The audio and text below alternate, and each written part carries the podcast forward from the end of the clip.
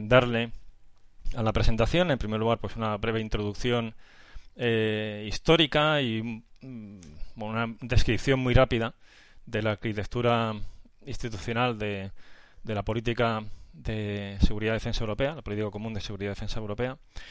Eh, que esto es un, a ver, esta primera introducción en muchos casos es una, es una conferencia. Yo aquí la voy a abreviar eh, porque quiero tratar más cuestiones y porque si me quedase únicamente en esta, en esta parte, correría en riesgo de una ponencia puramente descriptiva, tipo página web, que creo que no ayudaría mucho, sería terriblemente aburrida y desde el punto de vista analítica, pues, analítico, pues algo yermo.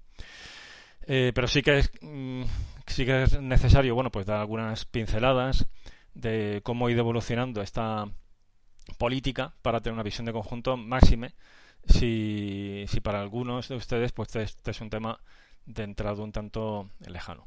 En segundo lugar, vamos a ver los retos a los que se enfrenta esta política de, de la Unión Europea en materia de seguridad y defensa eh, restos, pues en las relaciones con otras, sobre todo con otras grandes potencias y con el vecindario europeo. Luego pasaremos a lo que realmente es el núcleo de la presentación, a los retos políticos y militares, sobre todo, o sea, ambos, político-militares podríamos decir, porque además es el ámbito en el que yo me muevo. Y este es un, un aspecto que me gustaría señalar al comienzo. O sea, mi perspectiva no va a ser de derecho internacional, que es algo que es una disciplina que también trabaja sobre Unión Europea y es muy habitual ¿no? el, encontrar en los congresos de, derecho internacional público pues ponencias sobre seguridad europea, sobre Unión Europea y demás, tienen asignaturas en mi propia facultad y demás, es perfecto, es una un enfoque fundamental, pero esa no es la perspectiva que a mí me interesa. Eh, yo vengo de la ciencia política y además mi área de especialización desde hace eh, muchísimos años son los estudios estratégicos. Y por lo tanto, eh, lo que voy a aportarles yo hoy pues va a ser desde esta área de conocimiento. Los estudios estratégicos, como eh, imagino que muchos sabrán, tienen que ver con todo aquello que está relacionado con el uso o amenaza de uso de la fuerza en las relaciones internacionales.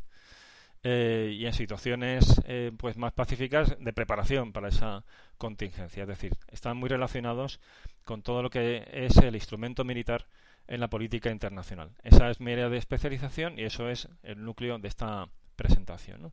Y para cerrar, bueno, pues eh, para que no sea un punto y final, pues mm, plantear alguna conclusión, pero básicamente las conclusiones van a estar van a ir esparcidas, van a estar presentes a lo largo de esta presentación, porque iré haciendo un análisis, ya digo, quiero alejarme de una presentación puramente descriptiva que, insisto, sería muy, muy pesada, porque el, tema mm, de la Unión Europea eh, bueno, pues es un tema que ha dado muchas vueltas, muchos avances, muchos retrocesos. Eh, eh, yo llevo en estos, mm, en estas cuestiones, pues 25 años contando eh, el periodo de la tesis doctoral y ya estaba en marcha toda esta cuestión de la, de la seguridad y defensa europea. Y debo confesarles que yo, al menos en, al principio, o sea, en los primeros años, era muy euroescéptico. Y eso que mi tesis doctoral tenía que ver algo con estas eh, cuestiones. Eh, y ese escepticismo se ha mantenido mucho tiempo después, porque también, también pues momentos de de especial optimismo y demás a finales de los 90, que luego acabó, como veremos, en, mucho menos de lo que se esperaba.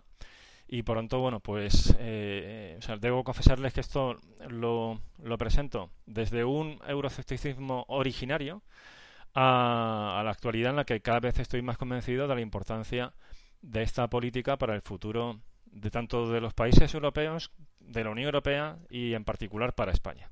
Creo que el futuro de España cada vez más pasa por, por Europa. Y, si los europeos eh, quieren ser relevantes en el mundo del, de este siglo XXI, pues eh, o, trabajamos unidos o, pasaremos a, a, una situación mm, muy, muy de segundo plano. Por lo tanto, mm, aunque van a, van a ver que en mi presentación hay mm, ciertos elementos de escepticismo, de realismo, porque bueno, estudios estratégicos mm, son muy, realistas.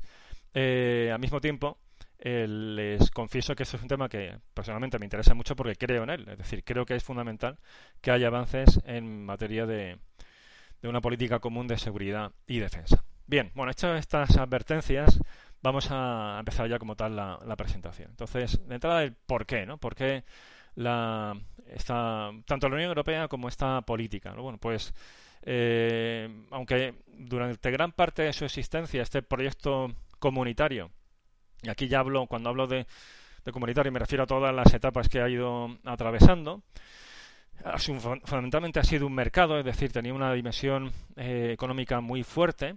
En el origen de toda esta cuestión eh, subyace el tema de la paz y la guerra. Como pueden ver en esta gráfica, pues Europa ha sido un continente eh, marcado por guerras eh, como las que aparecen en esta traspa, devastadoras. Las cuatro que he seleccionado aquí han sido de, lo peor que hemos tenido en los últimos eh, siglos. y ya la última de ellas, la, Segunda Guerra Mundial, pues fue la definitiva. Y el, y el germen de la, eh, de la Unión Europea como tal. No obstante, aquí también hay que hacer un caveat, es decir, aunque el nacimiento de, este proyecto, había de ya Unión Europea, esté relacionado con, eh, con la seguridad, realmente no estaba pensado para proteger a Europa de amenazas exteriores, eh, que es lo que ahora mismo apunta la política común de seguridad y defensa, sino para proteger Europa de sus propios demonios.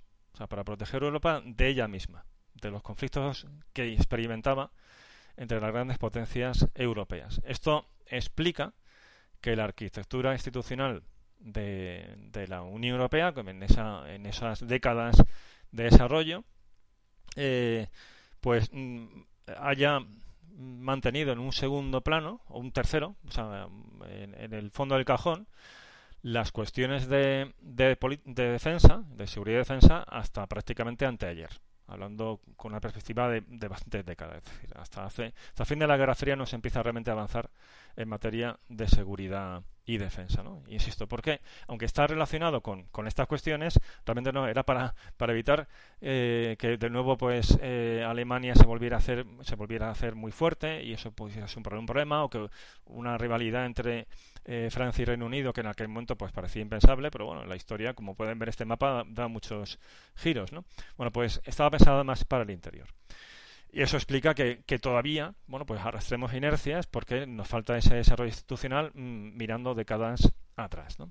Bien, ¿Cuál ha sido ese desarrollo institucional? Bueno, pues aquí no voy a ir comentando punto por punto, porque insisto, esta es la transparencia donde nos podríamos quedar pegados y esto se podría convertir en una clase muy, muy, muy aburrida, ¿no?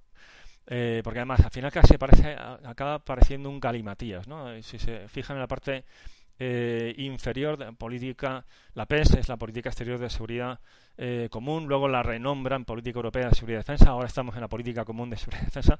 Esto es lo que, claro, esto es que alimenta el euroscepticismo, ya les digo, yo eh, trabajaba esos temas en aquella época y al final dice, bueno, mm, bueno, mucho, mucho ruido, pocas nueces, ¿no? Con tanto nombre, cambio de nombre. Realmente ha habido sustancia y luego al final, eh, bueno, sacaré unas conclusiones y seré menos ácido.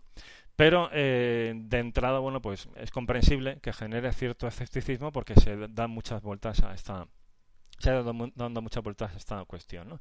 Pero bueno, algunos apuntes breves sobre ese desarrollo institucional. El germen en materia de seguridad y defensa eh, es la Unión Europea Occidental, que, que además incluía una cláusula de defensa mutua muy eh, bueno pues pues muy exigente, incluso más exigente que el artículo 5 de OTAN, porque es que ahí había un compromiso realmente de defensa mutua en caso de, que hubiese una agresión externa contra alguno de los miembros de, esa UEO. ¿no? Sin embargo, eh, bueno, pues es algo que pasó al, sueño de los justos en gran medida porque al final los países que estaban poniendo en marcha todo este proceso pues se echaron para atrás. Esto realmente viene, viene de antes, viene del Tratado de Bruselas y bueno, la Francia, que, que fue uno de los impulsores del Tratado de Bruselas, al final se echó para atrás en, una primera idea de una eh, defensa común europea, ¿no? por cuestiones de política interior, porque tenía problemas con sus colonias de Argelia y Indochina y por tanto no quería hipotecar sus fuerzas armadas que estaban muy muy eh, sobreextendidas en una tarea mm, añadida y además mm, con el riesgo de perder cierta soberanía y demás. ¿no? La cuestión es que esta mm, misión de defensa colectiva se deja en manos de la OTAN y así ocurre, vamos, y así pues eh, permanece hasta el momento presente. La defensa colectiva a día de hoy y luego esto lo iré matizando, pero a día de hoy sobre todo la base, el fundamento sigue siendo la Alianza Atlántica. Bueno, la, la UEO empieza a reactivarse tras el fin de la Guerra Fría, es un cambio de escenario. Por un lado, geopolíticamente, pues ya no hay una amenaza a las puertas, como era el Pacto de Varsovia, por tanto eso permite ya hacer más experimentación política y por otro eh, Estados Unidos mm, y, esto lo, digo a propósito para que no pensemos que todo se debe a Donald Trump Estados Unidos ya empieza a decir que bueno que el, mm, bueno que los europeos pues van a tener que asumir más responsabilidades a la hora de defenderse o de, hacer frente a amenazas que a ellos les puedan eh, afectar de manera más cercana ¿no? Eh, en concreto una guerra que, surge en el propio continente europeo, que es la guerra de los Balcanes, que es otro acelerador de este proceso. Porque además la guerra de los Balcanes es un conflicto donde los países europeos se encuentran mm, muy mal preparados para atender a esa, demanda eh, tanto política como militar, a la hora de ofrecer una respuesta común y a la hora de eh, responder a ella militarmente, porque los ejércitos de los países europeos estaban pensados para otra eh, misión mm, suprema, que era la defensa territorial. Por tanto, eran ejércitos muy numerosos, con base de reclutamiento obligatorio, eh, pensados para combatir allí donde estaban, o sea, en su propio país, defender sus fronteras o defender las fronteras de países aliados vecinos, es decir, pues fundamentalmente frente alemán. No tanto para desplegar contingentes, hacer una proyección de fuerza y sobre todo enviar a soldados de reemplazo a, a los Balcanes, cosa que era que era políticamente muy difícil. ¿no? Por lo tanto, ahí los países europeos se encuentran con un problema tanto político, insisto, como militar. Bueno, pues esto es lo que va poniendo en marcha eh, esa autoconciencia europea de que eh, bueno, hemos de tomar las riendas de nuestro propio destino, desarrollar pues una política común y además capacidades propias para responder a ello. Bien, esto al mismo tiempo, y es algo que, también voy a tratar un poco más adelante, eh, mm, plantea la pregunta, ¿y qué hacemos con la OTAN? ¿Y cuál va a ser la relación de esta naciente eh, política común, o lo que se quiere que sea una política común, con la, con la OTAN? Eh, bueno, pues se crea en ese momento la identidad europea de seguridad y defensa como, como una manera de, de, dejar claro que este eh, intento de tener más, perdón, más independencia, no, más, eh, más autonomía, más capacidad propia, pues no es competitivo con la OTAN, es decir, no es una, no es una relación de suma cero. Y esto es una clave que, que, insistiré al final en las conclusiones. Es decir, la relación con la OTAN es necesaria, es fundamental y además y los dos se, se refuerzan. ¿no? Entonces, como una forma de integrar esta seguridad europea en la OTAN, bueno, se habla de la identidad europea de seguridad y defensa. Eh, bien, luego está pues todo el desarrollo que aparece ahí abajo y ahí no voy a entrar en, las diversas cumbres y demás porque es donde nos podríamos enmarañar, solamente apuntar que, mm, que, esos diversos nombres que ha ido teniendo eh, y esos diversos avances y retrocesos que se han ido experimentando, eh, pues se deben en gran medida al aumento del número de miembros de la Unión Europea, ¿no? cuando ya ha sido como tal o la, Unión Europea. Es decir, eh, para los que sean de ciencia política y estén, estén eh, familiarizados con el lenguaje de las políticas públicas, bueno, pues las políticas europeas, y en particular esta, tiene mucho de modelo incrementalista, es decir, eh, de la búsqueda de consensos. No funciona aquí tanto el modelo racional, eh, sino el modelo de, buscar ¿no? pues soluciones que sean aceptables por todos, que, políticamente sean viables. ¿eh? No es óptimo, pero permite avanzar con más seguridad. Es decir, no se van dejando cadáveres por el camino, de modo que aquello tarde o temprano acaba explotando. Entonces, es una forma muy lenta, una forma a veces frustrante, eh, desesperante, pero mm, se van dando avances que con el tiempo, y esta es una de las conclusiones que ya avanzo, eh, pues son históricos, porque se, se van logrando eh, desarrollos institucionales, precedentes, que antes no existían y que ahora ya están ahí y que no es tan fácil ya desmontar. Bueno, en este proceso que les he ido comentando y que ha abarcado, bueno, pues desde el fin de la Segunda Guerra Mundial, lo cierto es que en los últimos eh, 10 años, en esta década, se ha ido avanzando eh, bastante más. Y más. Me atrevería a decir que especialmente en los últimos 5 años, con lo cual hay ya ciertos motivos para eh, ser algo más optimistas, aunque con los recelos que antes he comentado, porque luego iré también poniendo pegas a algunos de los puntos que aparecen ya en esta traspa. ¿no? Cosas que destacaría.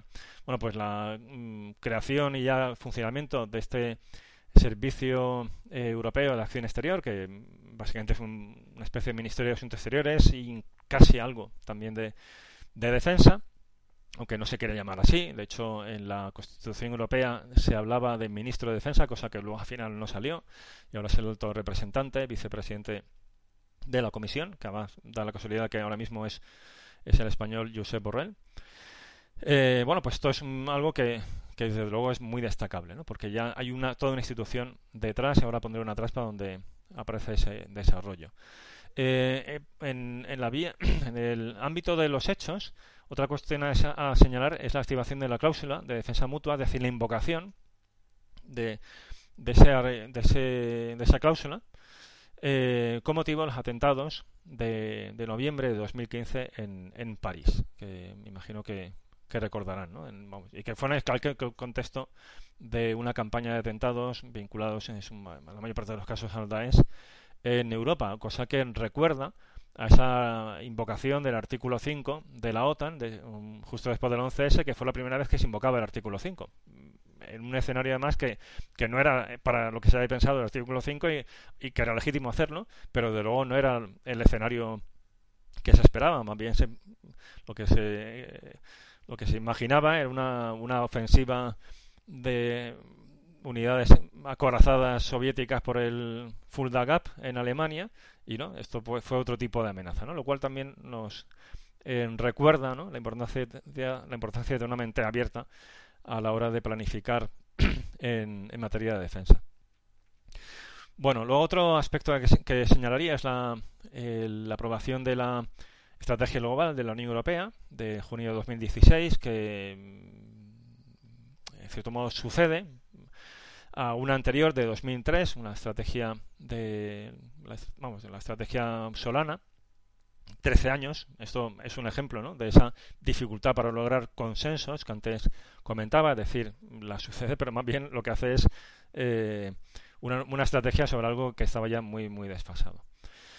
Bien, y, luego, pues los avances que aparecen en, esta otra parte, que voy a comentar, esto es el núcleo como tal de la presentación y por lo tanto aquí únicamente los números, luego volveré sobre ellos porque esto lo quiero lo quiero analizar con más detalle. Bueno, esta es la estructura actual de este Servicio Europeo de Acción Exterior y en concreto, que porque ahí no se ve nada y soy consciente de ello, aquí creo que sí que se ve un poquitín mejor. Bueno, esto sería el ese apartado casi del Ministerio de Defensa. Esto sería la parte más de, seguridad y defensa de, ese servicio exterior de la Unión Europea. Para la gestión de crisis, las misiones en el exterior, que hay una pata muy importante de misiones civiles que tienen que ver con lo que todo lo que es la reforma policial de, estados frágiles, el poner en marcha o restablecer su sistema judicial, o sea, el, pues el imperio de la ley entonces, es más, eso es algo que la Unión Europea le presta muchísima atención y, luego veremos que mm, gran parte de las misiones son de ese carácter. Es también algo que bebe mucho eh, o que se enmarca en lo que se suele llamar el, el, enfoque integral. Eh, para los que sean vengan del ámbito militar, el Comprehensive Approach, aunque en, en la Unión Europea se llama eh, el enfoque integral, o sea, el Integrated Approach. y luego ya, pues, mm, como tal, mm, una parte militar. Para las misiones militares, incluyendo una célula de planeamiento, que esto es algo muy destacable. Y es algo que fue boicoteado eh, particularmente por los británicos, porque esto era el germen ya de algo mucho más serio. Y luego ahora enseguida hablaré de esos retos externos. Bueno, pues este es un tema que ya da más, da más capacidades a la Unión Europea y que era algo muy necesario, porque había muchas misiones militares ya en marcha, pero es que faltaba un cuartel general de la Unión Europea para dirigir esas misiones. Esas misiones, lógicamente, tenían un cuartel general, pero no era un cuartel general de. como Era un cuartel, un cuartel general ad hoc para esa, para esa misión. Eh, pero no probablemente de la Unión Europea. La Unión Europea es verdad que bebía, bebía mucho de las capacidades OTAN en ese sentido, los acuerdos de, de Berlín Plus, eh, sobre todo se hacen pensando, sí, en, capacidades eh, militares HAR, pues en los AWACS, en otro tipo de, medios, pero sobre todo de, los, eh, de las capacidades de planeamiento OTAN que están muy, muy refinadas. Bueno, esto ya es una forma de ir ganando en este sentido autonomía estratégica respecto a, a, OTAN. Bien, ¿cuál es el contexto de esta política euro común de seguridad y defensa? Bueno, ahí ven una perspectiva de Europa, que, en el fondo, bueno, la realidad geográfica es que somos una península, ¿no? de, esa gran masa eh, euroasiática, eh, una península próspera, pero rodeada de inestabilidad, tanto en, eh, el este, pues con Rusia, ahora hablaremos de ella, Oriente Medio y muy especialmente desde la perspectiva de España, del, del Magreb, Libia ahí en rojo, Libia, bueno, Libia es ahora mismo es un lugar de mucho interés, y toda la zona del Sahel, que, que bueno, también tiene una gran repercusión para, para España. ¿no? Tanto, eh, o sea, esta política tiene contenido. O sea, no, no, no tenemos pues la en ese sentido la ventaja, por ejemplo, de Estados Unidos, de tener una, bueno, pues de tener un vecindario en el sentido pues más, eh, más estable y menos amenazante con comparándolo aquí, por ejemplo, pues con, con Rusia, ¿no? Desde la perspectiva de los de los bálticos, de los polacos y demás, para ellos Rusia es un tema muy serio, ¿no? Bueno, pues esto es algo que que geopolíticamente otros países no tienen este problema. Bien, esta es otra traspa que me encanta poner en múltiples conferencias. Esta es una proyección del Ministerio de Defensa británico, eh, pensada, o sea, un escenario para 2045. Esto habría que retocarlo como consecuencia del COVID, seguramente, de sus consecuencias económicas, pero es una proyección donde se puede observar en el círculo más externo pues ese crecimiento del PIB, tal como se espera. Y ahora el círculo interior eh, sería el, PIB actual. ¿no? Bueno, esta traspa es muy ilustrativa porque se, se observa, bueno, por un lado, si China realmente sigue en ese camino, eh, cómo, se puede, cómo se va a convertir en la primera potencia mundial, pero al mismo tiempo eh, en la crucijada en la que se encuentra Europa. Si Europa tiene éxito en este proyecto de ser una unión, también en materia de seguridad y defensa, que en gran medida es la cúspide de ese proceso de unión, porque supone ceder lo más sagrado de, un Estado, que es su seguridad, es la fuente última de su legitimidad, y aquí me remito a, Hobbes, esto es de, sentido común político, ceder eso eh, sería ya el, la última piedra. Con esto habría terminado el proceso, un proceso federativo. ¿no? Bueno, hay muchos que no creen en ese proceso, pero bueno, el, hecho de avanzar en ello, y, aunque no seamos como tal unos Estados Unidos de Europa, si, si nos coordinamos mucho más, lo cierto es que Europa podría ser un global player, podría ser una gran potencia mundial, como pueden ver en esta transparencia. Por el contrario, si en vez de ese eh, círculo eh, tan grande en, Europa, eh, pues lo dividimos en pequeños círculos, como por ejemplo aparece aquí en Oriente Medio, por cada uno de los países europeos, pues Europa se convertirá no en un global player, sino en un playground. Un playground de las grandes potencias, especialmente de China, de Estados Unidos, en menor medida de, Rusia. Bueno, pues esa es la encrucijada en la que nos encontramos. Por eso les digo, por eso les decía que aquí la, la en, políticas públicas mm, aplicado a, materia de, de política común, pues no sirve tanto el modelo racional, porque lo racional sería apuntar por ahí, sino el modelo eh, de búsqueda de consenso, de incrementalismo y demás, que como pueden imaginarse hace mucho más complicado ese destino. Bueno, pues diversos actores que influyen sobre Europa. O sea, vamos a hacer una visión muy rápida, porque también esto se podría alargar, sería tema de, conferencias. Eh, bueno, relaciones de diversas potencias con Europa, ¿no? Y riesgos, amenazas, oportunidades. Estados Unidos en primer lugar. O sea, Estados Unidos es un aliado de, Europa y al mismo tiempo es un gran eh, rival, así tal cual, desde el punto de vista del proyecto de construcción de la seguridad y defensa europea. Por una razón obvia, voy a volver a la traspa anterior, porque porque Europa, eh, perdón, porque Estados Unidos, eh, y esto aquí tiro del realismo ofensivo de John Mearsheimer, pues sí, Europa, eh, Estados Unidos quiere una Europa que sea, pues que sea próspera, que sea estable, que le compra productos, que, que con la que se pueda mm, hacer negocios, donde se pueda invertir, o sea, eso le, le interesa. Lo que a Estados Unidos no le convence tanto es tener a un igual en relaciones internacionales, que quiera, que, que haga lo que le dé la gana, que defienda sus propios intereses y que eventualmente compita. Eh, por eso Estados Unidos es tan receloso del auge de China, porque supone otro rival, supone otro igual en, en el escenario internacional. Bueno, pues Estados Unidos, desde esa lógica, no quiere una Europa unida, en su quiere una Europa, insisto, una Europa estable, una Europa próspera, pero no unida eh, como una gran potencia, porque entonces se convertiría en un competidor. No, no en un enemigo, evidentemente, o sea, hay muchos puntos en común, pero sí en un competidor geopolítico. Por lo tanto, si se puede ahorrar eso, mucho mejor. Además, está la máxima de divide y vencerás y es mucho más fácil el, negociar pues uno a uno, desde el punto de vista comercial o, por ejemplo, el tema ahora muy candente, ¿no? De, de la tasa Google, o sea, de, con un país y con otro y, y apretarle las tuercas que hacerlo con un gigante o con otro que es igual que o más, más fuerte que tú económicamente. Eso cambia mucho las cosas. Por ese motivo, Estados Unidos, bueno, pues eh, no es un gran amigo de, de, este proceso. Estados Unidos sí que quiere que los europeos tengan más capacidades militares, sean más competentes, pero no que actúen con una eh, voz única, que actúen, o sea, que, que actúen con un proyecto político cohesionador. Eh, por otra parte, Estados Unidos es una oportunidad, porque el hecho de, mm, por un lado, recordar, recordarnos, y hay que darles toda la razón en ese sentido, que hemos de asumir nuestra propia seguridad, que vale ya de ser eh, consumidores de seguridad, y ahí tienen, eh, honestamente, tienen eh, buena parte de razón.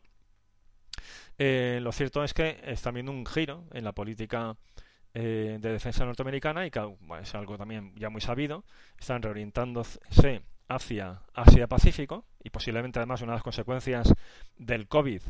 Eh, si China sale más reforzada que el resto de países que vamos a salir muy dañados económicamente por esta por esta crisis, pues si China no sale tan mal parada como parece que dicen las como apuntan ¿no? las, las previsiones de Fondo Monetario Internacional, Estados Unidos va a tener más motivos para tratar de compensar, de compensar, o sea, de contrapesar a China. Tanto, va a perder eh, ancho de banda político para mm, dispersar esfuerzos en, múltiples lugares, entre ellos Europa. Tanto, esta tendencia a menos presencia militar, menos compromiso militar de Estados Unidos para Europa en ese sentido es una oportunidad, porque nos ah, impele a tener más capacidad propia.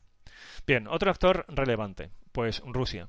Eh, la relación con Rusia es una relación curiosa, es una relación mm, que, tiene muchas aristas. Y esta es una traspa desde la perspectiva de ellos, porque, claro, hablándoles de Europa, como europeo, les diría, bueno, pues Rusia puede ser una amenaza para. Y si fuera polaco, pues mucho más, sería mucho en ese sentido mucho más asertivo. Pero es que los rusos también nos ven con mucho, nos ven con mucho recelo a nosotros, a los europeos.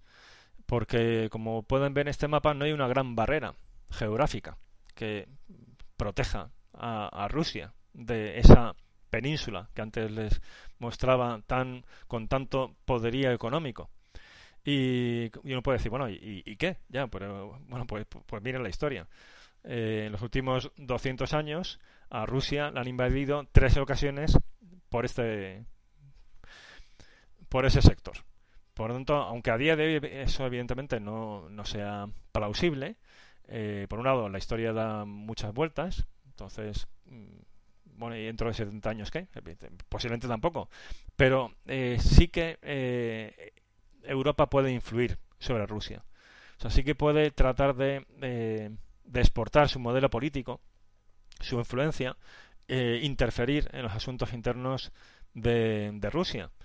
Y, eso y eso los dirigentes rusos lo ven como una amenaza tan relevante como una amenaza territorial para, especialmente para los dirigentes rusos actuales y en concreto para, para Putin, la seguridad del régimen es tan importante como la seguridad del propio país. Por lo tanto, para ellos la cuestión de la influencia europea y los problemas que Europa les puede dar es algo serio. ¿no?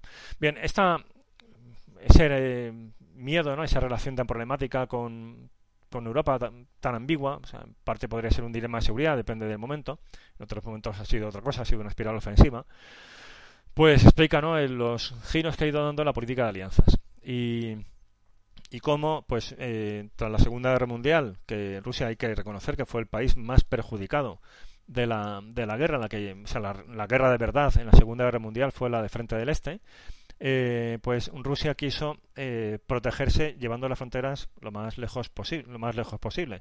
Hay que decir también eh, en honor a la verdad que lo hizo además mm, estirando a un régimen totalitario hasta las fronteras de Alemania. Y que los pueblos que, vivieron bajo el telón de acero no eran no eran libres o sea el comunismo ahí fue una pues una losa muy pesada. O sea, no se beneficiaron de la liberación que, experimentó el resto de Europa. ¿no? Pero si nos ponemos desde la perspectiva eh, de Moscú, o sea, la perspectiva de seguridad, tenía su lógica geopolítica, que era el tener ese potencial enemigo lo más lejos posible. Eso le daba profundidad estratégica. Tiene todo el, tiene todo el sentido. Bien, eh, esto explica también pues que la, extensión de la, de la OTAN hacia el este haya sido percibida como una, una amenaza directa para los intereses rusos y para que actualmente tengamos en, pues un una, vecindario pues muy problemático, unas relaciones de vecindad muy problemáticas en el este de Europa. Porque si para los rusos eh, Europa puede ser un riesgo para su seguridad, ven con, con suspicacia esa ampliación de la OTAN hacia el este, para los países que estuvieron, como antes decía, bajo el yugo de, del comunismo y, de la Unión Soviética, pues desde luego no les, vamos, no les da la más mínima seguridad pues tener a una Rusia de nuevo pues eh, con más poder, desde luego comparado con el que tenía hace 20 años, eh, justo al otro lado de la puerta. O sea, para ellos también es problemático. También aquí esto es comprensible geoestratégicamente y por eso han querido ellos que la OTAN esté ahí presente. Y vamos a ver que esto mm, afecta mucho a las relaciones dentro de la propia Unión Europea, porque para estos países, especialmente aquí el, más mm, combativo, es Polonia, eh, la Unión Europea no es una garantía de defensa colectiva respecto a Rusia no confían en la Unión Europea como un freno frente a una potencial eh, agresión de los rusos. En ese sentido, se, ven mucho más protegidos por la OTAN y en particular, por, concretamente por Estados Unidos. Bien, esto, como vamos a ver, tiene efectos sobre, sobre el resto de cuestiones. Bueno, voy a. Mm, me estoy extendiendo ya demasiado en esta parte. Voy a ir un poco más deprisa para ir a lo que, insisto, quiero que sea el núcleo aunque se ha dado comprimido en el tiempo, pero bueno, lo que tiene creo que más sustancia. Bueno, otra potencia a tener presente es, eh, es China, que es esa mm, creciente potencia global. Bueno, la relación de Europa con China también es ambivalente, porque por un lado nos interesa llevarnos bien con China, pero por, otro lado nos queremos convertir en un mero eh, pues eh, importador de productos chinos. por eso la iniciativa de Belt and Road es también contemplada con suspicacia por parte de los países europeos, incluso la, la, compra en la práctica de, puertos europeos. El más famoso es el, el, el, puerto del, del Pireo en, Grecia. Bueno, pues eh, es vista también con recelo porque no queremos ser, o sea, queremos ser un socio comercial de, de China, pero no un mero comprador de los productos chinos queremos que sea una relación pues de ganar-ganar. Bien, y, también en ese sentido la, la, o la influencia china es algo que se empieza a notar.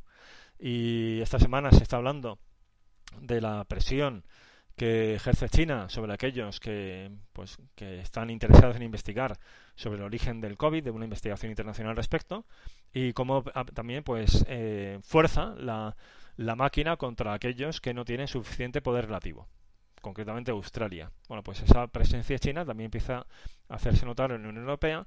En la medida en que seamos, mmm, cocinados, podremos tener más capacidad de resistencia frente a esas influencias, si no, pues estamos eh, muy, muy en precario frente a esa influencia de China. Bien, ah, bueno, perdón, antes de nada, esta última traspa, por una mención al vecindario más mediterráneo, dando una ponencia desde España, que es que eh, otro área que nos interesa muchísimo es esa frontera sur, ¿no? porque hay un cinturón de inestabilidad. Tenemos ahí pues eh, múltiples estados muy frágiles o directamente fallidos, como es el caso de Libia, donde bueno, pues es un terreno fértil para todo tipo de tráficos ilícitos, particularmente de, de, narcotráfico, y luego también del tráfico de personas. Y bueno, pues es un tema que, también nos preocupa. Y luego una inestabilidad que se podría contagiar, esto para España sería una pesadilla eh, geopolítica al, a nuestros países vecinos como son Argelia y Marruecos. Algo también que, que nos interesa mucho pues eh, que la Unión Europea mire ahí. ¿no? Claro, esto, como pueden ver, pues supone cierta eh, esquizofrenia para la Unión Europea, porque hay países que están muy, muy interesados y solamente ven el problema de Rusia y, y uno de los proyectos que, que participa en los últimos años ha sido ese equipo de, desarrollo de capacidades para el tema de lo híbrido y demás. Bueno, pues muchos de estos seminarios los hemos tenido en países eh, fronterizos con Rusia, con, con, en Finlandia.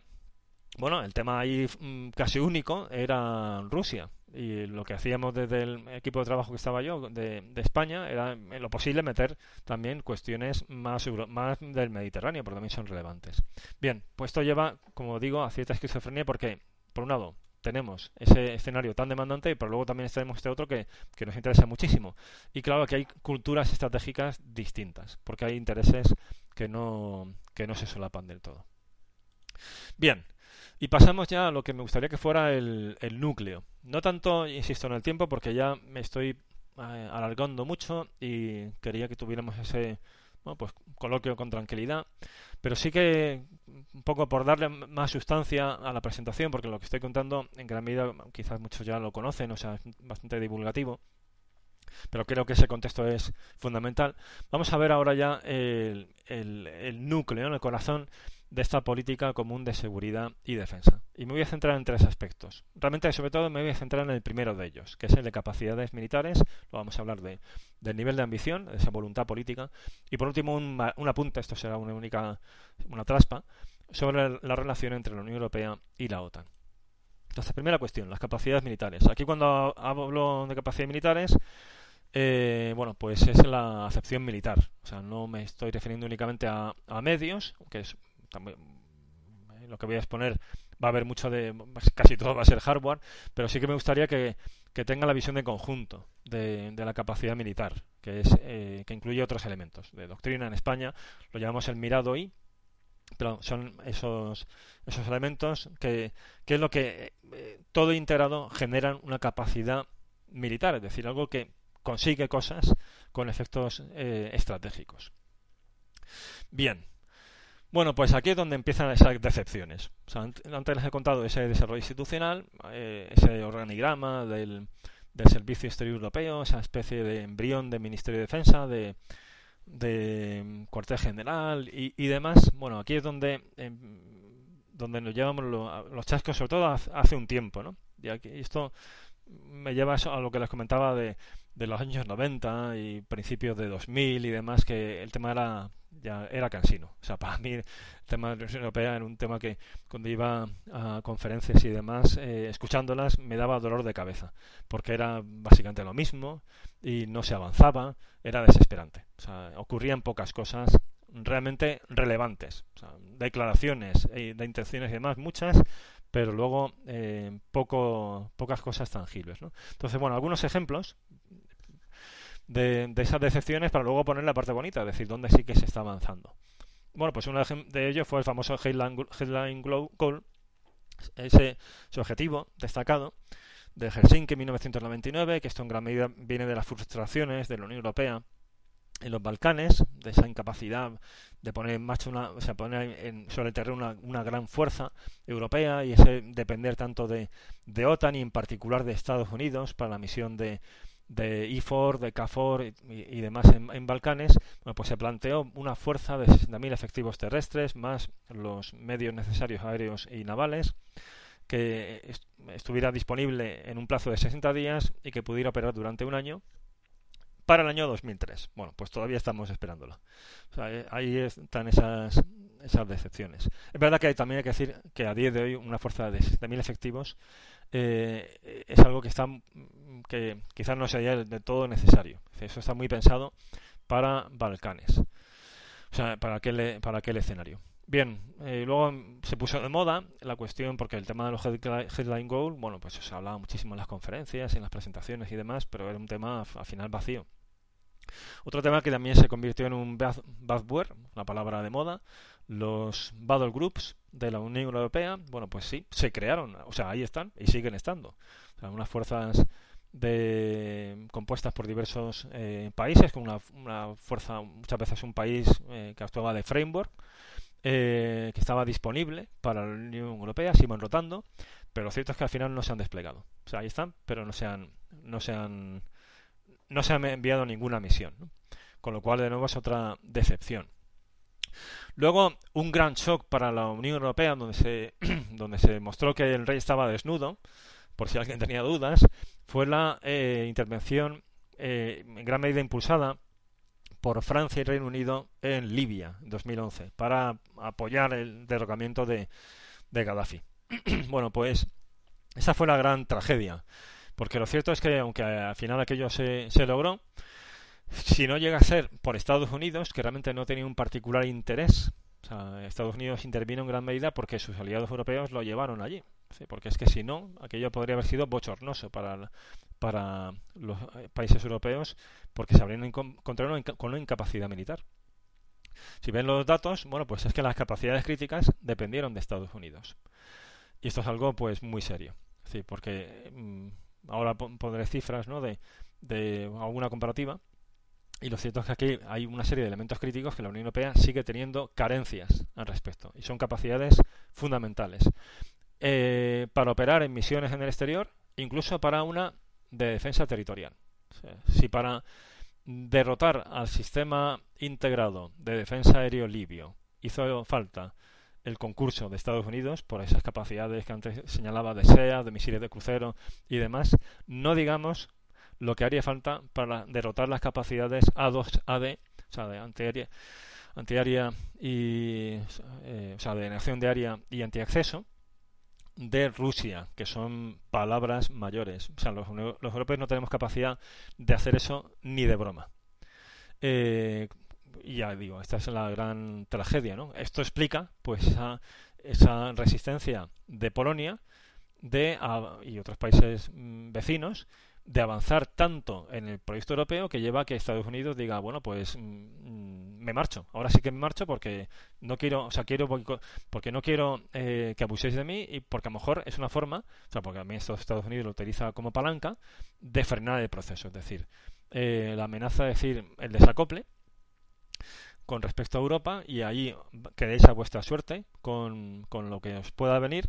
Eh, porque realmente no tendríamos esa capacidad. De modo que Polonia, en, muchas ocasiones, hace de freno en estos avances de la Unión Europea con el, por el miedo de que esto quebrante y le quite el paraguas protector de la OTAN, cosa que también es comprensible. Bien, eh, bueno, estos son, bueno, alguna gráfica, ¿no? De cómo los países europeos, bueno, esto mm, no es de los dividendos, justamente de los dividendos de la paz, esto ya es inercia de los dividendos de la paz. De, o sea, dividendos de la paz es esa, esa reducción de los presupuestos militares y de los arsenales tras el fin de la Guerra Fría, no, esto ya incluso posterior. Bueno, pues Europa ha ido perdiendo esas capacidades eh, militares eh, duras Y además, si, si entrásemos ya al detalle, veríamos que incluso muchas de las que aparecen en los estallidos de fuerza, o sea, en el orden de batalla europeo, pues están en almacenes. O sea, están ahí, no están operativos. Cuando ahí tenemos un problema. Esto es algo que se vamos, que así le ocurre a Alemania, así le ocurre a España. pues es un problema que, que tenemos, ¿no? De, de operatividad. Bien. Eh, por lo tanto, como tal, capacidad sí que hay, o sea, eh, si los números como tal son relevantes, pero tenemos un problema mm, de, eh, de, integración de estas capacidades. tenemos un problema no tanto de, de gastar menos, como nos acusan los americanos, porque también la cifra del 2% es un tanto tramposa, o sea, se puede contribuir mucho a la OTAN sin, sin tener el 2%. O sea, como es el caso, por ejemplo, de España. O sea, España contribuye mucho más a la OTAN que, que lo hace Grecia. Y Grecia tiene 2% y nosotros no. Bueno, pues, por lo tanto, es un criterio que no es del todo justo. ¿no? Eh, pero lo cierto es que eh, el problema de Europa no es tanto la, el, el, gasto en defensa, eh, sino el cómo se gasta en defensa y cómo se integran las capacidades, porque tenemos unos problemas de duplicidad de capacidades y luego de variedad de equipos que desde el punto de vista del sostenimiento de una fuerza conjunta sería una pesadilla logística. Pero es que además, si, el futuro va por, las por, por, por, un Internet de las cosas, o sea, la, revolución militar en ciernes, eh, donde la robótica, la inteligencia artificial, los sistemas de sistemas van a ser pues los pilares, o sea, ese Internet de las cosas militar, el tener estos problemas de interoperabilidad pues, es que son terribles desde, punto, desde esa perspectiva. ¿no? O sea, si ya Estados Unidos tiene esos problemas a la hora de que sus equipos militares hablen entre ellos, no digamos los europeos. Bueno, entonces pasemos ya a la parte más positiva. Esto en un poco el jarro de agua, de agua fría. Entonces, ¿qué, ¿qué está haciendo Europa al respecto? Bueno, pues estas deficiencias se han detectado. Desde 2004 se creó la Agencia Europea de Defensa y los últimos años lo cierto es que ha ganado mucho protagonismo. Y como aparece en su propia página web, son el hub de la cooperación de defensa europea, con el fin de ir logrando ese, esa integración de capacidades. Ha habido diversos intentos, hubo un primer intento, o sea, esto como tal permanece, esta idea, pero bueno, se ha ido refinando y se ha ido avanzando. El primer intento era la, esta idea del pooling and sharing, o sea, de poner en común y compartir que tiene sentido y para algunas capacidades no muy sensibles, también hay que decirlo, es decir, por ejemplo, de transporte aéreo. Eh, esta es una iniciativa, en la que participa España, que es hacer un uso pues inteligente de las de las capacidades de transporte aéreo, es decir, aprovechar pues que un avión va de un lugar a otro para llevar carga de otro país eh, aliado y por tanto ahorrar costes, o sea, generar eh, economías de escala esto es algo que no tiene mucho coste político y es algo eh, bueno pues fácil de asumir, rentable y no es sensible, insisto, tampoco no es sensible desde el punto de vista militar porque es eh, transporte aéreo. Otra, otro gallo nos cantaría si fueran pues eh, mm, ah, mm, misiles de crucero. O sea, el empleo de, misiles de crucero, ¿no? Para intervenciones en un tercer país, ¿no? pues ahí ya habría unos, unas cabias nacionales que harían mm, difícil operar esa fuerza común. O eh, otro ejemplo, en este caso ya sería pooling. O sea, el sharing es poner capacidades en común, pero las capacidades siguen siendo propias. O sea, las A400M que pone España ahí son de, son de España. El sharing es el, perdón, el pooling es el, generar capacidades que son de, de, todos. Es decir, el avión que aparece de aquí debajo. El A330, que es un tanquero, o sea, un avión de, de restablecimiento en vuelo. Pues este, la idea de, hay algunos países que tienen este avión pero hay otros países que se van a dotar de una flotilla de aviones de este tipo que van a ser de esos países, de ninguno de ellos en particular, sino de todos ellos. Bueno, pues una, también una forma inteligente de crear economías de, escala y hacer un uso inteligente de los recursos. Bien. Eh, diversas iniciativas en este sentido.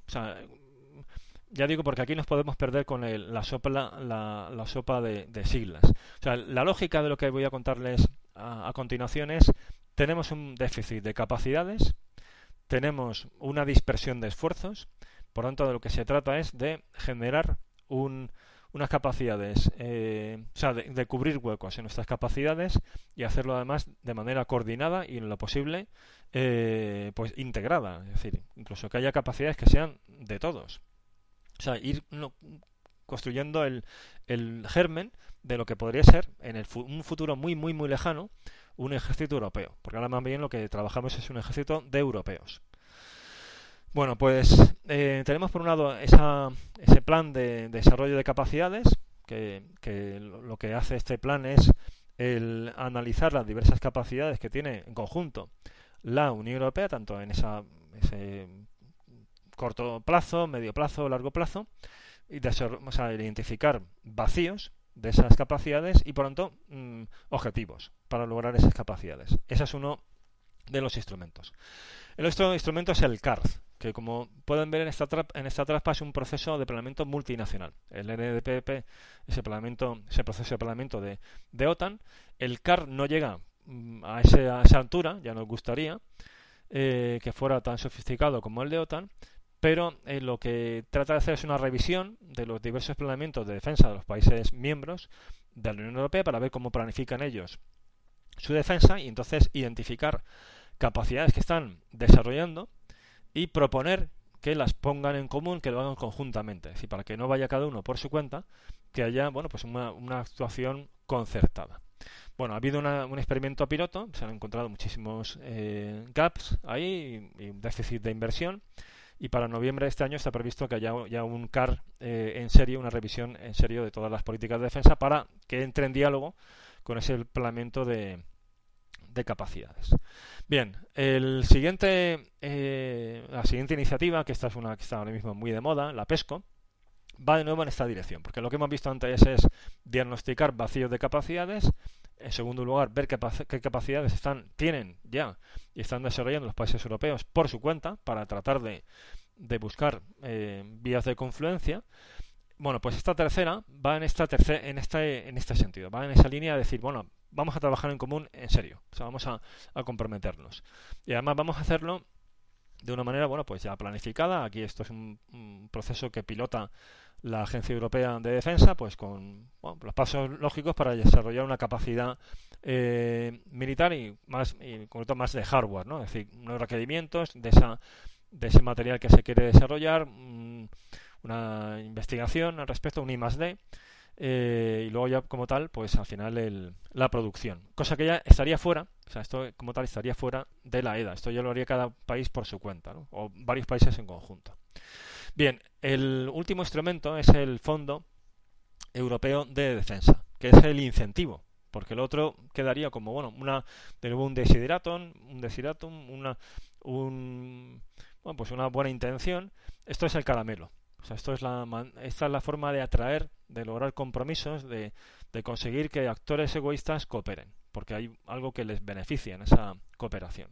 Y al mismo tiempo también tiene una lógica eh, económica, económica e industrial, porque eh, este proceso de investigación y desarrollo es muchas veces una travesía en el desierto. Esto es muy caro y aquí no hay beneficios. O sea, los beneficios se empiezan a obtener cuando, cuando ya se fabrica y el cliente adquiere. Pero esta parte de aquí la tiene que hacer eh, normalmente la industria de defensa pues asumiendo riesgos de que luego al final muchos de esos mm, euros y hablamos a veces de millones o decenas de o cientos incluso de millones acaben en nada entonces lo que hace el Fondo Europeo de Defensa es dar una ayuda o sea una coparticipación con luego también coparticipación de los países miembros eh, para desarrollar ese, ese más de, en materia de defensa, ¿no? lo cual ayuda a lograr ese compromiso en los países. Esto es un ejemplo de los, de los 34 proyectos que tenemos que ahora mismo hoy en marcha, bueno, pues diversas capacidades en, en esa, las diversas grandes líneas, espacio, de sistemas aéreos, fin, y diversos proyectos que van colgando de ahí, ¿no? Bueno, eso, como ven, va teniendo sentido, ¿no? O sea, es una buena idea.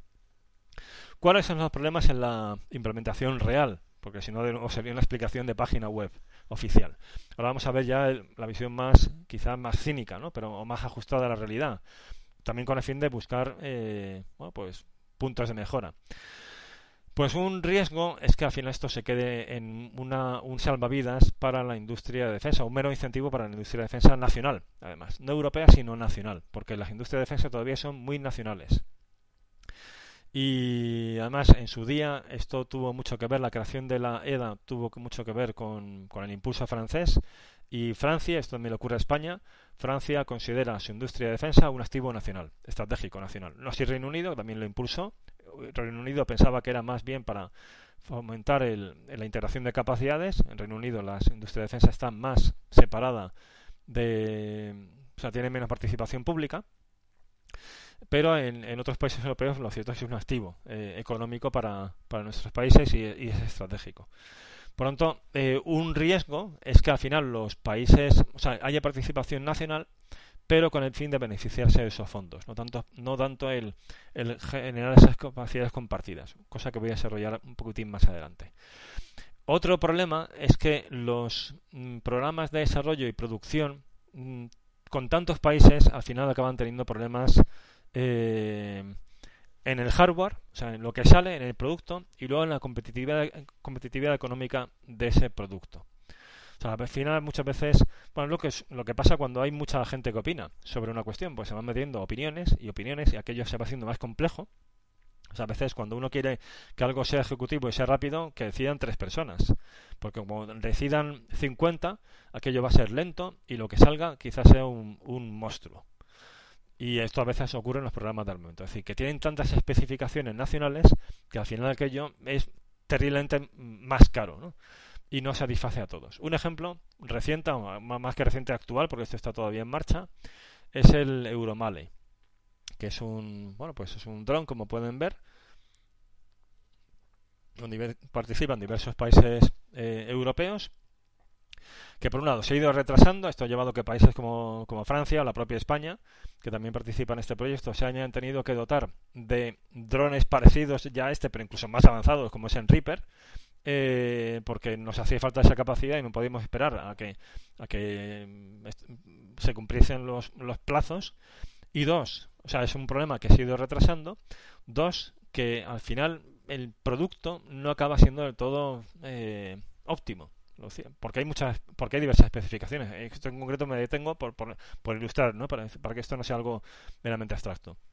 Pues eh, este dron lo quiere Francia para operar en Sahel vale también eso por lo tanto tiene sentido. Eh, los alemanes también pero los alemanes mm, además se plantean se plantean que se que se puede utilizar para cuestiones de de emergencias civiles y demás y pronto pueda sobrevolar ciudades alemanas, grandes núcleos urbanos alemanes. Entonces, para como va a sobrevolar eh, ciudades, mejor que tenga dos motores a que tenga uno, porque eso le da más seguridad. Bien, eso hace que al final el dron pese el doble de lo que debería pesar. Y por lo tanto, al final sea más caro, mm, sea menos eh, atractivo para el mercado internacional, se plantee más problemas que un bueno pues que un desarrollo de un único país, ¿no?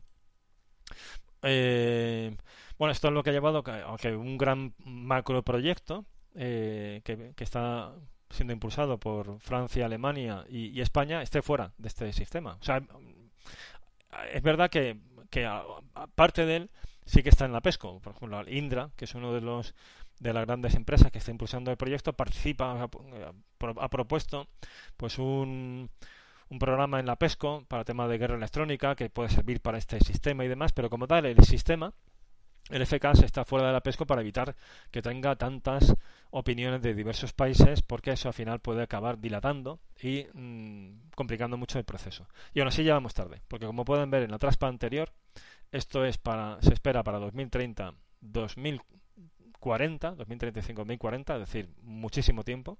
Verdad es que las capacidades militares se tarda mucho tiempo en desarrollar, pero es que el mundo puede ser muy diferente en 2040 de cómo es ahora.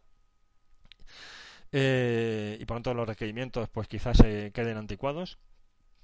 Y dos, los americanos mmm, en parte ya lo tienen, o sea, ya, ya viven en ese futuro. Por lo tanto, eh, nos van o sea, nos van ganando terrenos, estamos muy detrás de los norteamericanos. Ese es un avión, el FK de sexta generación, el F-35 es quinta generación, el que ahora mismo tenemos en Europa es un desarrollo europeo, el Eurofighter, o el de los Rafale de los franceses, que al final se salieron, es cuarta generación. Luego tenemos ahí un gap, que, que solamente podemos conseguir por por la industria norteamericana. Por lo tanto, es uno de los problemas que tienen estos proyectos de tantos países. Más limitaciones de la PESCO. Pues eh, al final, eh, o sea, al final es un problema de egoísmos nacionales, porque la intención de la PESCO es buena, pero al final parafraseando a Kennedy, los países no entran en la PESCO pensando qué puedo hacer mi, qué puede hacer mi país por la PESCO, sino qué puede hacer la PESCO por mi país. Por todo van a ponen, proponen diversos proyectos para mm, financiar cosas que les interesan a ellos, pero no del todo al resto de países. Es verdad que hay una, la obligatoriedad de participar también en, en, proyectos que, que afectan a capacidades identificadas por ese plan y que son de beneficio para todos, pero ahí en ese sentido pues se pierden muchos muchas eh, energías, muchos esfuerzos y mucho dinero también, desde la perspectiva de, suplir esas capacidades eh, críticas de la Unión Europea. Eh, al mismo tiempo hay un problema también de, compromisos, porque hay obligatoriedad, pero, pero bueno, mm, pero un país puede al final no cumplir porque hay compromisos también de aumento del gasto de defensa y demás, pero si un país no cumple, no le van a echar. Eso sería apretar el botón nuclear. Y eso es muy difícil que una cultura de búsqueda de consensos como la europea al final se hiciera. Bien, esto ha llevado que al final eh, Francia eh, pues mm, proponga otra iniciativa, la intervención europea, la, iniciativa de intervención europea que, es una iniciativa al margen de la Unión Europea. Es decir, la, idea de la PESCO era una vanguardia, es decir, una serie de países muy comprometidos con este proyecto de política común de seguridad y defensa, pero al final se ha apuntado todo el mundo, o sea, 25 estados, y ahora mismo somos 27, sin contar a los británicos. ¿no? O sea, que se ha apuntado, esto no es una vanguardia, sino que es el, el convoy. Tanto, eh, esa iniciativa pues es un intento de conseguir de nuevo interoperabilidad y agilidad fuera de la Unión Europea de miembros más comprometidos.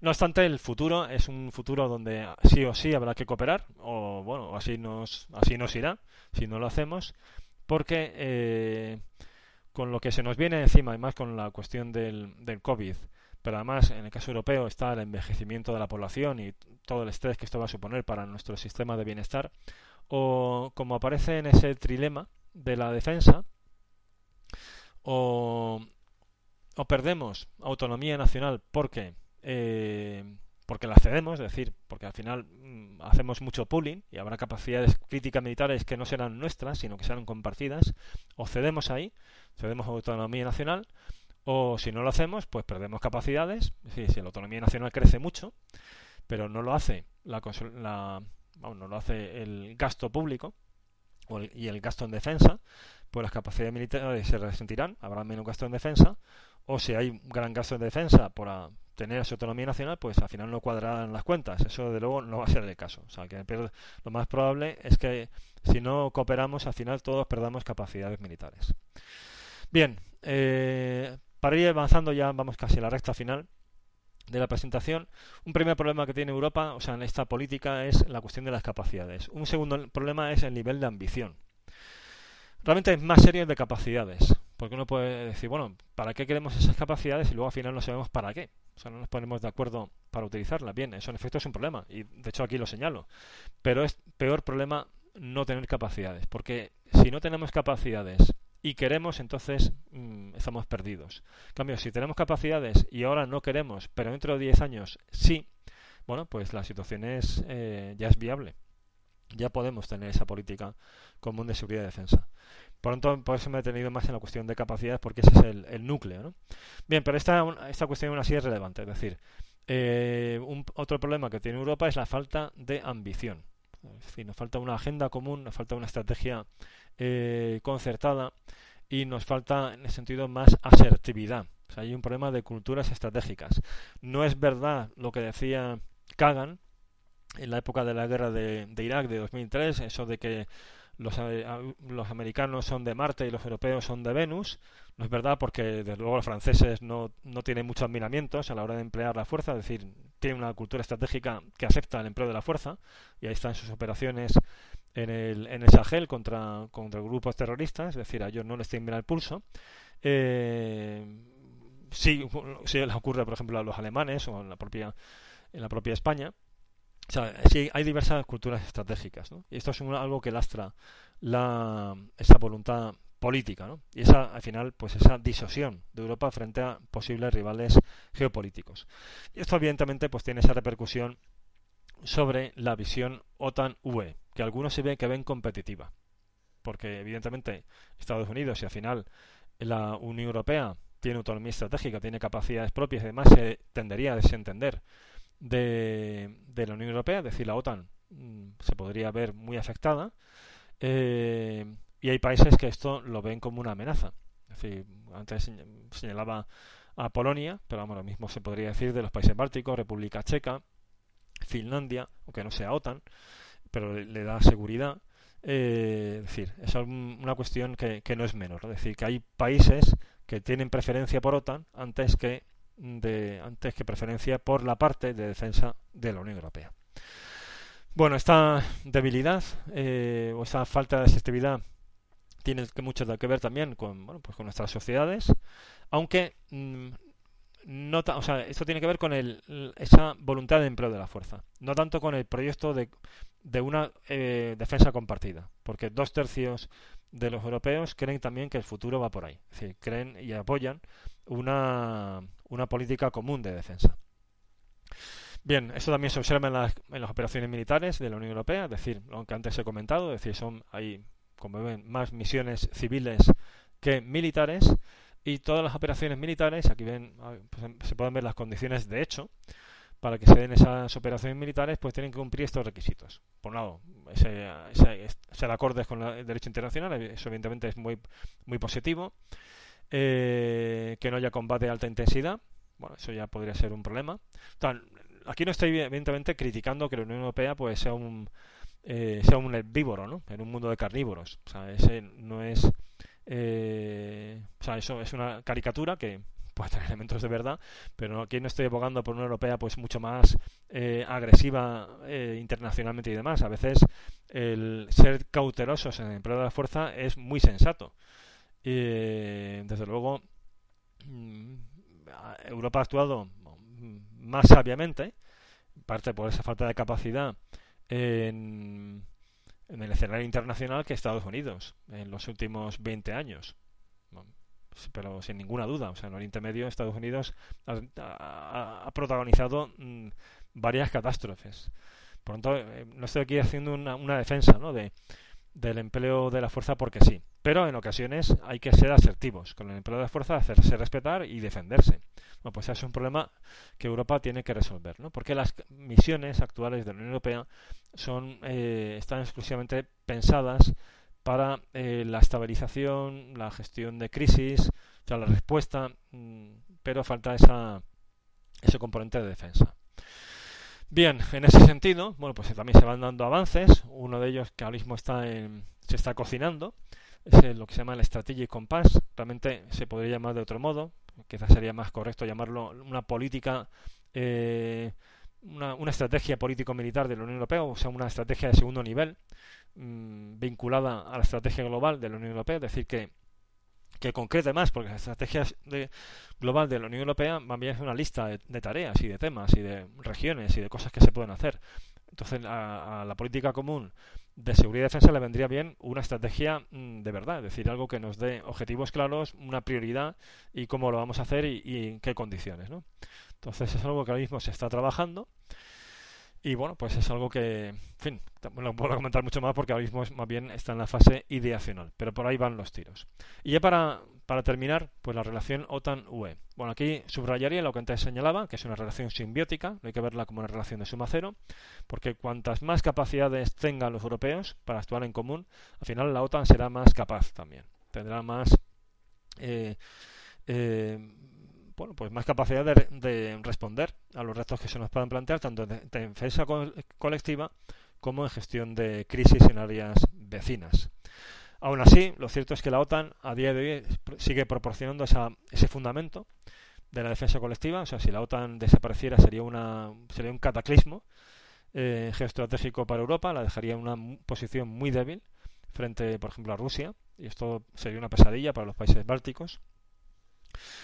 Y una vía para cerrar de una mayor europeización de la OTAN, bueno, pues iría en esta, en caso de que los Estados Unidos poco a poco se vayan eh, marchando, iría eh, en, ir europeizando esos procesos eh, OTAN, pues ahí pues propongo, ¿no? vincular el planeamiento de, de capacidades de defensa con el con el proceso de planeamiento de OTAN, o sea, integrándolo mucho más, con el fin de ir haciendo pues mucho más sólido ese pilar europeo de la OTAN. Bueno, pues esto es eh, básicamente lo que quería señalarles, únicamente cerrar ¿no? una perspectiva ya de, conjunto que pues se ha avanzado mucho en estos últimos, casi diría, cinco años.